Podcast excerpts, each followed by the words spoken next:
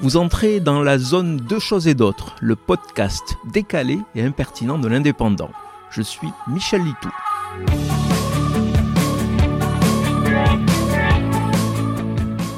Je la sens bien, cette Coupe du Monde de football au Qatar. Non seulement elle va occuper quelques-unes de nos longues soirées d'hiver, mais elle va être une grande pourvoyeuse de scandales et autres affaires pas nettes.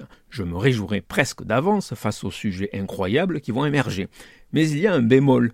La vie d'innocents, les milliers de travailleurs émigrés, est menacée et les droits de l'homme bafoués au quotidien. Est-il bien responsable de se moquer, ce dont je ne me prive que rarement dans ces lignes, dans ces conditions?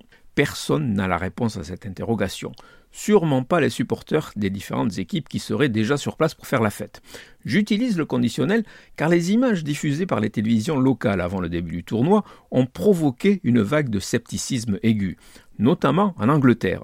Ce seraient de faux fans payés par l'organisation. Rien de certain, mais en détaillant les images des supporters tricolores défilant dans les rues de Doha, force est de constater qu'ils ne parlent pas la langue de Molière.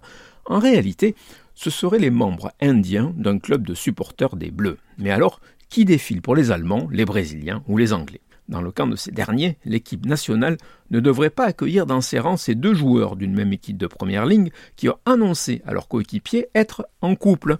Cela vaut sans doute mieux pour eux car au Qatar, le crime d'homosexualité est tout simplement passible de la peine de mort si vous êtes de confession musulmane. Ça refroidit toute envie de coming out. Vous venez d'écouter Deux choses et d'autres. Je suis Michel Litou. Si ce podcast vous a plu, retrouvez ma chronique tous les jours dans l'Indépendant. À demain!